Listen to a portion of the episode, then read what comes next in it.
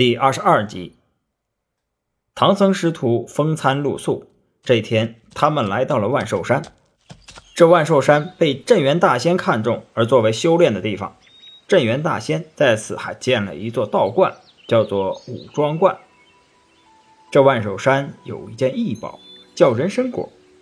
这人参果乃是人参果树结的果子，三千年才开一次花，大约要一万年果实才能成熟。而且只结三十个果子，果子就像一个婴儿一样的模样，手足和五官俱全。而且啊，人吃了这人参果可以延年益寿。传闻人如果闻一闻那人参果，就能活到三百六十岁；如果吃一颗，那就能活到四万七千岁。普天之下，只有武庄观有这种宝贝。这天。镇元大仙接到了元始天尊的请柬，收拾一番之后，带着几个徒弟和两枚人参果去元始天尊处赴会。临走之时，留下两个最小的徒弟清风和明月看家，并再三强调一定要看好后院的人参果树。临走前，镇元大仙突然想起了一件事，转身对两个徒弟说：“过几天。”东土大唐去西天取经的唐僧会路过这里，他是我的故人，来时你们要好好招待，到时候可将人参果打两个给他们吃。两个徒弟忙问：“师傅，我们是太乙玄门，怎么会与那和尚有交情啊？”镇元大仙说：“你们两个有所不知，他是金蝉子转世，是如来佛祖的第二个徒弟。五百年前。”我和他在蓝盆会上相识，所以称他为故人。说完，就带上几个徒弟上天去了。唐僧师徒来到了万寿山，见这里山清水秀，就一起来到了武庄观前。几人还未敲门，大门突然打开，两个眉清目秀的童子走了出来。这两个童子正是被镇元大仙留下来守武庄观的清风和明月。清风和明月也急急忙忙走到门前，躬身施礼：“老师傅，失迎失迎，快请进。”唐僧欣然前行，师兄弟三人落在后边。沙和尚抬头，只见五庄观前贴着一副对联：“长生不老神仙府，与天同寿道人家。”沙和尚就将对联指给悟空看。孙悟空看了对联，伸伸舌头道：“好大的口气！俺老孙大闹天宫时。”在太上老君的门前，也不曾见过这样一副对联呢。八戒在一旁嚷道：“别管对不对联的，我们快进去找点饭吃吧。”一边说，一边往武装观里面走。这时，清风明月把唐僧师徒迎进武装观，又连忙沏茶招待。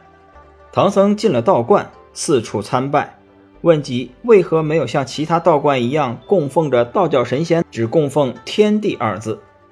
清风明月回答说：“因为自己师傅辈分太高。”孙悟空听了，大大嘲笑了一番，就是不相信道童的话。唐僧喝住悟空，吩咐几位徒弟各司其职，让猪八戒去厨房里做些斋饭。清风明月很恼火，但是不敢违背师傅的嘱咐。明月要去摘人参果，清风拦住他说：“先问一下，看他是不是师傅的故人。”清风走上前，问道：“请问师傅，可是大唐前往西天取经的唐三藏？”唐僧连忙还礼道：“正是贫僧，不知仙童怎么知道贫僧的名字啊？”清风忙说：“师傅临行前曾经嘱咐过的。”清风对明月说：“他确实是师傅的故人。”两个人就商量着避开唐僧的那几个徒弟。去后院给唐僧摘人参果，但是很不巧，这番话正好被在厨房做饭的猪八戒给听到了。清风明月一人拿了金鸡子，一人拿了单盘，来到人参果园。清风爬上树，用金鸡子敲人参果，明月在树下用盘子接住。两个人敲了两个人参果，用布帛盖好，捧着来到了唐僧面前，说：“师傅。”我们五庄观地僻山荒，没有什么好东西，特奉上土产水果两枚，请师傅享用。唐僧揭开布帛一看，见那两个人参果像个婴儿，大吃一惊。善哉善哉，今年五谷丰登，你们观里怎么还吃人呢？”清风明月相视一笑，解释说：“师傅，这叫人参果，是树上结的果子，请尝一个解解渴吧。”唐僧不相信，非说这是婴儿，怎么也不肯吃，还叫清风明月快把人参果拿走。清风明月没有办法，只好捧着人参果回到自己的房间。这两个人回去之后，想起唐僧的言行，都觉得很好笑，模仿唐僧的言行嘲笑了一番。回过头来，又想起这人参果不能久放，两个人也不客气，坐在床头，一人一个把人参果给吃掉了。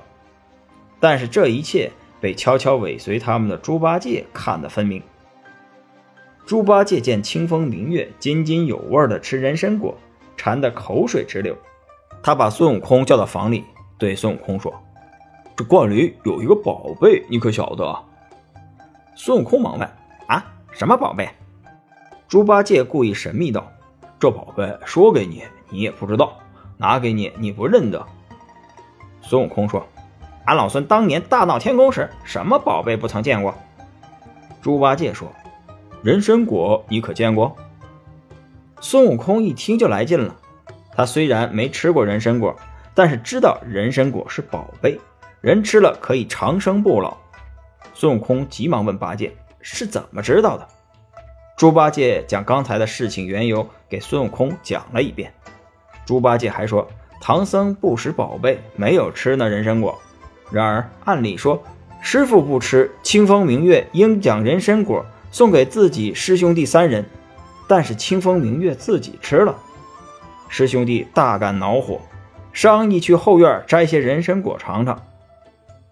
孙悟空悄悄来到清风和明月的房间，拿了金鸡子，来到人参果园内，但是园子实在太大了，孙悟空找了半天才找到人参果树。孙悟空爬上人参果树，用金鸡子敲了一个人参果。